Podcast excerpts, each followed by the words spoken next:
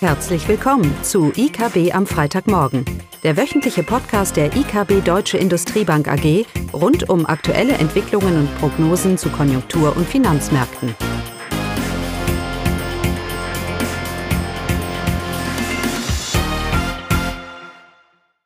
Willkommen zu IKB am Freitagmorgen.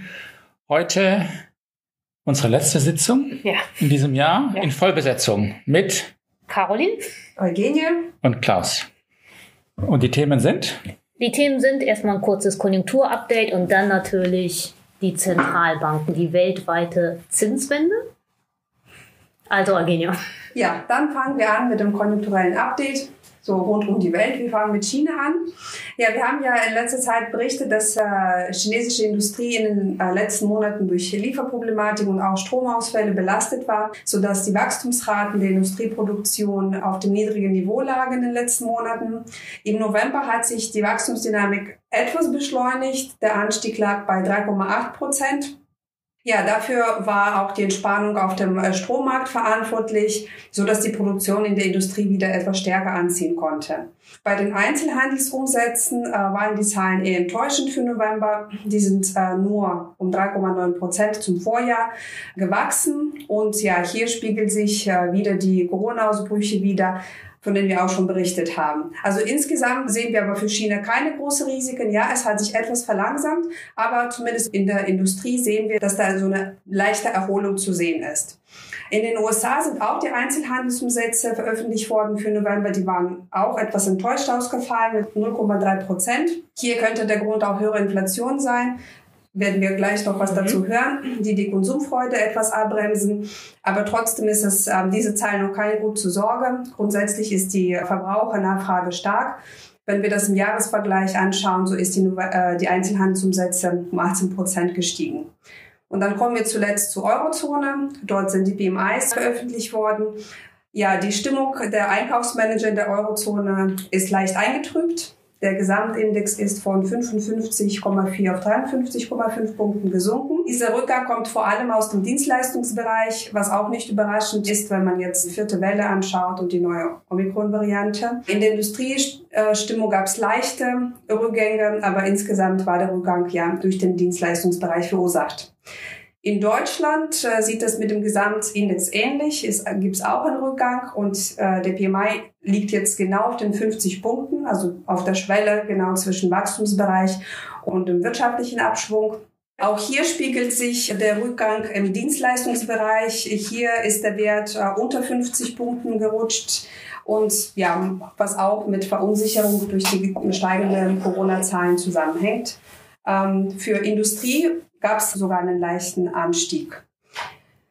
Insgesamt können wir aber sagen, dass wir für den vierten Quartal äh, eher verhaltenes äh, erwarten. Ja, die äh, PMI-Zahlen sagen uns erstmal eine Eintrübung der Stimmung. Und ich gebe jetzt an Caroline weiter. Klaus möchte noch was. Ja, genau. Also, dass das vierte Quartal nicht so gut läuft, das wissen wir ja. Die Frage ist natürlich jetzt, wie das erste Quartal nächstes Jahr laufen wird. Und die PMIs, wer ihnen denn glaubt, als Frühindikator, äh, da können sich jetzt schon ein bisschen Sorgen machen, ob das erste Quartal nicht auch so einen, wieder so einen Rückgang gibt. Ja, wir werden wahrscheinlich noch ein leichtes positives Wachstum im vierten Quartal sehen, aber die Frage ist, wenn wir im ersten Quartal vielleicht auch eine Schrumpfung erleben. Aber dafür sind für mich die diese PMIs nicht aussagekräftig genug, zumindest mal was Deutschland und die Eurozone hier angeht. Ja, ist interessant. Insgesamt tritt sich das Konjunkturbild also so ein bisschen ein und doch steigt die Inflation, Caroline. Genau, da hatten wir jetzt ja im November die Höchstzahlen in den USA 6,8 Prozent. Das ist der höchste Stand seit 39 Jahren. Äh, In der Eurozone 4,9 Prozent im November. Hatten wir seit Einführung des Euro auch noch nicht. Grundsätzlich wird weiterhin davon ausgegangen, davon gehen wir ja auch aus, dass es äh, temporäre Effekte sind, wegen nachlassender Basiseffekte. Aber man macht sich zunehmend Sorgen, dass sich die Teuerung jetzt doch äh, mehr verfestigen sollte. Das sieht man auch an der Kerninflation. Die liegt in den USA bei 4,9 Prozent und im Euroraum bei 2,6 Prozent. Im Juli hatten wir im Euroraum noch 0,7, also schon erheblicher Anstieg. Zudem steigen die Erzeugerpreise weiter, 8,8 Prozent jetzt im November. Auch das sind natürlich äh, Effekte, die sich dann in der Inflationsrate zeigen dürften. Und diese Woche haben natürlich einige Notenbanken darauf reagiert. Das ist die Woche der Zentralbanken, oder? Ja, ja, aber diese Inflation, zu der wir jetzt sehen, Caroline, das haben wir alles schon erwartet. Und das, und der aktuelle weitere Anstieg ist ja kein Zeichen, dass es nachhaltig ist. Die Frage ist, was ist temporär und wann ist etwas nachhaltig? Das müsste man auch mal erstmal definieren. Aber noch sehen wir das, was wir ja schon längere Zeit immer wieder betonen, dass die Inflation noch, noch kurzfristig nach oben überrascht. Warum? Weil unheimlich viel Inflationsdruck noch in der Pipeline ist. Mhm. Stichwort Erzeuger versus Verbraucherpreise. Das ist alles nicht überraschend. Die Zweitrundeneffekte und eine wirkliche Inflationsdynamik oder Spirale, davon sind wir weiterhin entfernt, trotz der hohen Niveaus. Ja? Naja, und wir halten irgendwie, jeder erzählt uns, dass äh, das alles temporär ist und dass es sich dann wieder ausläuft. Und doch, wenn man sich so die Notenbanken anschaut, ist das wie, wie heißt das Spiel? Reise nach Jerusalem, mhm. wo man äh, diese Stühle, ne, diese ja. Geschichte. Und auf einmal ist die Musik, hört sie auf. Auf einmal steigt die Inflation. Und jetzt, jetzt rennt jede Notenbank ganz schnell auf einen Stuhl der Zinsanhebung. Es ist wirklich erstaunlich, was sich hier die letzten Tage und Wochen abgespielt hat. Wir haben jetzt insgesamt von den größeren Ländern die letzten fünf Wochen 25 Notenbanken, die die Zinsen angehoben haben. Wir haben die Bank of England, die die Zinsen überraschend angehoben hat. Zwar nur mit 15 Basispunkten, aber immerhin. Norwegen hat auch die Zinsen angehoben, Neuse Neuseeland, äh, Südkorea, also nicht nur die Schwellenländer, sondern auch die industrialisierten Länder. Und die Fed auch. Sie hat nicht nur das äh, Aufkaufprogramm jetzt äh, in Aussicht gestellt, dass es beendet wird, sondern sie hat auch schon signalisiert, dass sie durchaus drei Zinsanhebungen nächstes Jahr hier sehen kann, ja, gegeben den Inflationsausblick. Also was ist geblieben mit, der, mit diesen temporären Effekten? Naja, es scheint auch ein bisschen für Nervosität zu sorgen, zu welches Ausmaß diese Inflationsentwicklung annimmt. Und, und das ist auch berechtigt. Warum? Weil Inflation durch diese hohen Niveaus jetzt wieder ein Faktor im Entscheidungsprozess wird. Das haben wir immer wieder betont. Das ist das große Risiko auch in Deutschland, dass wir diese Inflation von vier, fünf, sechs Prozent jetzt auf, nach Jahrzehnten, wo uns kein Mensch interessiert hat, auf einmal ist sie wieder da und spielt eine Rolle im Entscheidungsprozess, in den Preisprozess, in den Lohnprozessen überall. Und von daher ist das schon durchaus angebracht. Ja, und so haben die Notenbanken überall ganz schnell, kann man so fast sagen, eine gewisse Hektik kommt ja ja fast auf. Und, und der eine versucht den anderen zu überbieten in einer geldpolitischen Wende. Und sicherlich, du hast recht, weltweit sehen wir jetzt diese Wende. Tja, was heißt das jetzt? Ist es schon zu spät, weil die Inflation schon da ist? Oder ist es, ist es zu früh, weil jetzt alles Zweit, äh, die Zweitrunde-Effekte vielleicht noch nicht kommen? Naja, das wird sich alles noch zeigen. Ich glaube, was uns die Notenbanken diese Woche gezeigt haben, ist, dass man trotz Argumentationen von flacher Phillips-Kurve und von einer fehlenden Lohndruck und von keinen Zweitrundeneffekten, dass man trotz all diesen Sachen äh, doch ein gewisses Unbehagen hat. Wie gesagt, wir denken, das ist durchaus gerechtfertigt. Wir haben ja schon länger die Erwartung, dass die Inflationsrate nächstes Jahr in der Eurozone über der äh, von diesem Jahr liegen wird. Und die EZB hat es auch heute bestätigt. Sie geht nächstes Jahr von einer Inflationsrate von 3,1 Prozent aus im Schnitt im Vergleich zu 2,6 Prozent für dieses Jahr. Und das ist schon eine, eine gewisse Wende. Das, das kann man ruhig auch mal betonen hier. Ähm, seit gut einem Jahr äh, wird immer wieder argumentiert, die Inflationsrate wird fallen, sie wird niedriger liegen und so weiter und so fort. Und auf einmal haben wir solche Prognosen. Nichtsdestotrotz wird der Verlauf nächstes Jahr weiterhin auf eine sinkende Inflationsrate Jahr auf Jahr deuten. Das sagen sie natürlich nichts über die unterliegenden Inflationsdynamiken. Ja, wenn man sich mal so den Aktionismus der Notenbanken anschaut, dann könnte man fast, wenn man jetzt böse sein möchte, argumentieren, dass die irgendwie alle es verschlafen haben und man gehofft hat, dass das Inflationsproblem wegkommt. Aber wie kann es weggehen, das Inflationsproblem? Ich habe ja eine Fiskalpolitik, die von der Notenbank die Möglichkeit bekommt, hier Nachfragestimulierung en masse zu machen. Bidens Infrastrukturprojekt ist auch so etwas. Der EU-Wiederaufbaufonds ist auch so eine Thematik. Ja, das heißt, wir haben weiterhin die Liefer- oder die Angebotsproblematiken bei gleichzeitiger robusten Nachfrage. Das muss ja zu einer massiven Inflationsanschub führen, oder zumindest mal ein einmaliger Preisanstieg. Wir bleiben weiter bei der Einschätzung hier bei der EKB, dass sich diese Zweitrundeneffekte relativieren werden. Vielleicht nicht ganz so deutlich wie vielleicht früher bald, aber sie werden sich relativieren, vor allem wenn die Rohstoffpreise nachlassen. Und die ganze Lieferengpass-Thematik wird sich auch nächstes Jahr, und das sagt übrigens auch die EZB, äh, sollte sich doch relativieren und dementsprechend in 2023 erwarten wir, dass die Inflationsrate unter zwei Prozent liegt. Auch das hat übrigens die EZB heute bestätigt. Mhm. Ja. So, und jetzt kommt die EZB. Die EZB macht erstmal gar nichts. Sie hat weder Zinsen angehoben, noch hat sie gesagt, sie beendet das Aufkaufprogramm. Sie reduziert die Nettoankäufe nur. Soll heißen, auch nächstes Jahr wird diese Bilanz sich weiter ausweiten.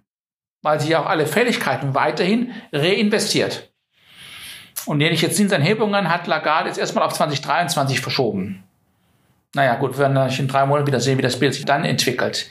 Aber diese Politik, die die EZB heute angekündigt hat, steht auch in starkem Kontrast zu dem, was wir von der Fed, von der Bank of England und von allen anderen Notenbanken so weltweit, äh, vernünftigen Notenbanken, ja, die türkische Notenbank, lassen wir jetzt mal weg, ähm, hier, hier sehen.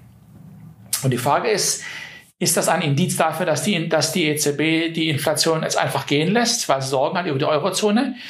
Ja, aber auch wenn das der Fall wäre, wäre es ja gerechtfertigt.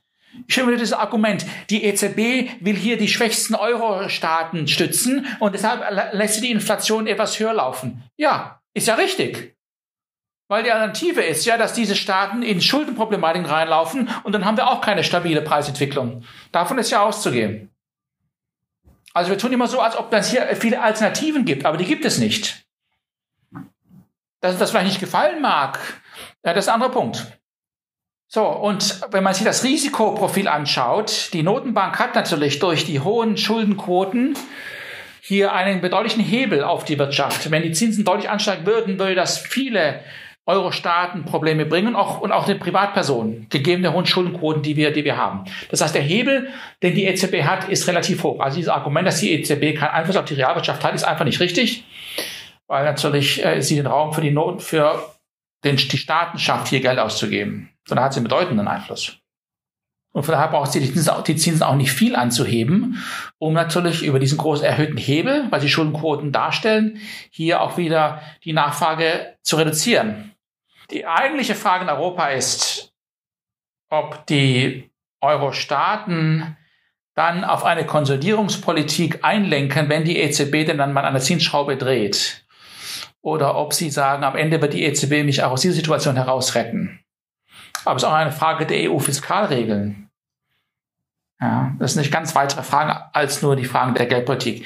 Und gegebenen Risiken, die wir in der Eurozone immer noch haben, gegebenen hohen Schuldenquoten, und die Notwendigkeit, aus diesen Schuldenquoten heraus zu wachsen, ist ein Risiko-Risk-Return-Profil. Habe ich sehr viel Verständnis für die EZB, was sie, was sie tut, auch wenn die Inflation dann vielleicht nochmal nach oben überreagiert. Das ist das kleinere Übel, als wenn ich jetzt die Wirtschaft abwürge, hier durch Zinsanhebungen, gerade im Euroraum, wo wir doch hier Länder haben, die eine fragile Staatsschuldendynamik haben und die gestützt werden müssen. So ist die Realität.